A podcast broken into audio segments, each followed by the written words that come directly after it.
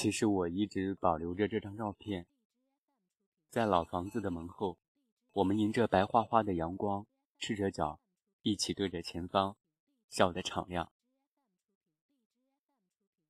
照片里，你将一半身体窝在我身后，似乎埋在我的背影里，甚至似乎你就是我的背影，那么卑微，仿佛你是我的附属品，而不是你自己。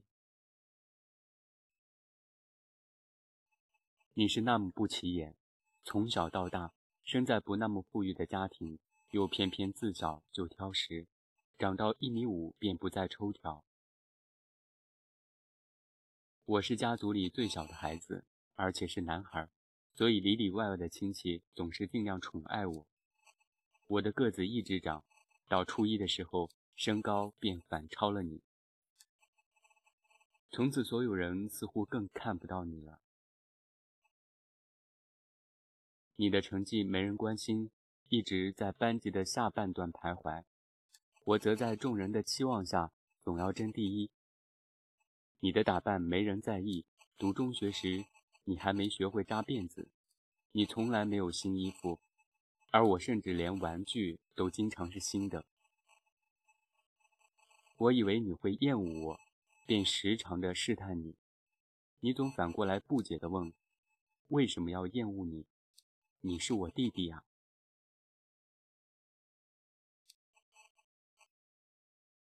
我读高二的时候，父亲中风，你当时已中转毕业，在镇里的石材厂做出纳，一个月工资一千二。当时的你已经知道爱美，但只敢留五十块钱给自己打扮。你买不起商场的化妆品，常拉着我到菜市场旁边的小店买。在那里，同样的化妆品价格只有商场的一半。我偷插过几次你买来的所谓护肤品，稀稀拉拉的，像是假的，但也没什么副作用。终于，你第一次谈恋爱了，狠狠心花了十七块，在那儿买了块粉饼，涂抹着去约会。晚上回来，我却发现你的脸肿得通红通红。我当时刚下晚自习，一回来看到你捂着脸呜呜的哭，我却笑得喘不过气，说：“你怎么宠得像猪，肿得像头猪？”那是我这辈子最无法原谅自己的一句话。你想象过远方，但你想过的最远的地方，也就是四十公里外的厦门。你和我描绘过那个场景，幼儿园里。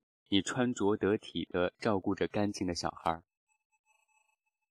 但父亲突然生病了，然后你跟我说，其实小镇的生活挺好的，你不想出去了。我大三的时候，你也到了适婚的年龄，你性格腼腆，只让同学帮你介绍。我听过你的要求，最好是在外地。我知道你那隐隐的期盼，你已经因为我和这个家庭没有了童年和青春，你想开启全新的生活。大三下学期，我思考了许久，终于告诉你，我想去北京。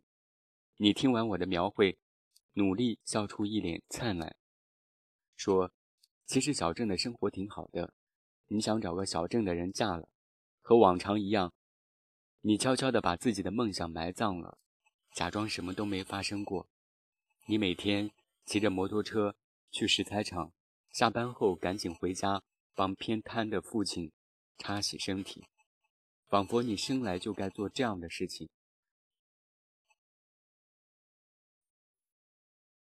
后来父亲离开了，而你也为人妻、为人母了。我知道你的生活又多了几个主角。你这个配角更忙了。有段时间你总睡不着觉，在凌晨一点给我发短信，说很担心因为自己没见识而拖累一双儿女。我不想他们过成我这个样子。我赶紧给你回电，安慰你说别担心，还有你弟弟。然后说要打些钱给你，让你和孩子们去看看电影，逛逛游乐场。等到暑假的时候，买机票来北京玩。你沉默了很久，才回复：“我哪敢去北京？我连电影院都不敢进。”我才想起来，事实上，你从来没有进过电影院，也没有出过我们所在的小镇。我难受极了。其实是你把自己命运的养分全部用来成全我，而最终却让自己活得这么简陋。去年年底，我把家里的一些故事写了一本书。过年回家，总有人来找我签名。那几天，你却似乎总躲着我。我忍不住问你。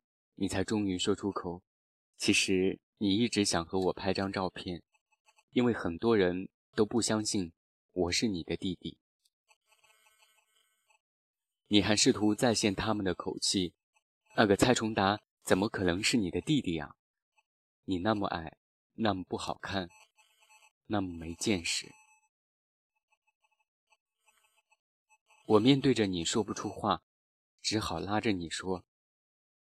那就拍一张照片，在我们新修的房子前，迎着同样美好的阳光，你站在我旁边，笑得非常灿烂，仿佛我的成就也是你的成就。在要按快门的那一瞬间，你又本能的想往后退。我知道你为什么想往后躲。我把手伸到你身后，一直把你往前推的那一刻，我心里想说。但没说出口的是，其实你有着比我美丽的多的灵魂，我不知道该怎么形容你，但我想，或许你就是我的女神。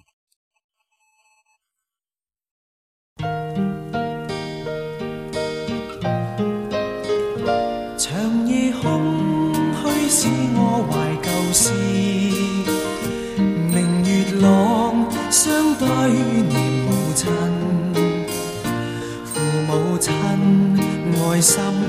善像碧月，怀念怎不悲莫禁？长夜空虚怎冷夜半日，遥路远碧海是我心，父母亲。爱心又善像碧月，常在心里问何日报？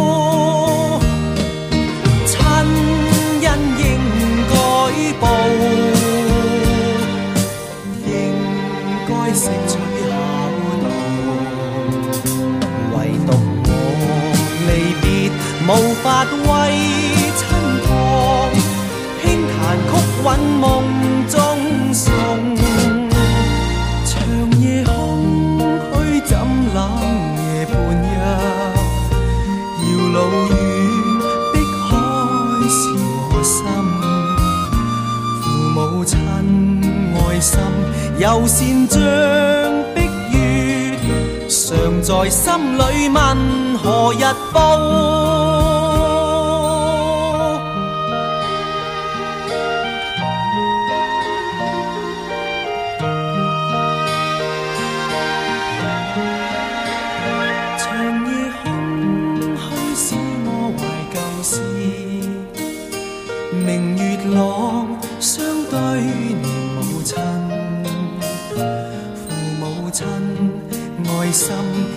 善像碧月，怀念怎不悲莫禁？长夜空虚怎冷夜半日？遥路远，碧海是我心。父母亲爱心，又善像心里问何日报？亲恩应该报，应该成最孝道。唯独我离别无法为亲。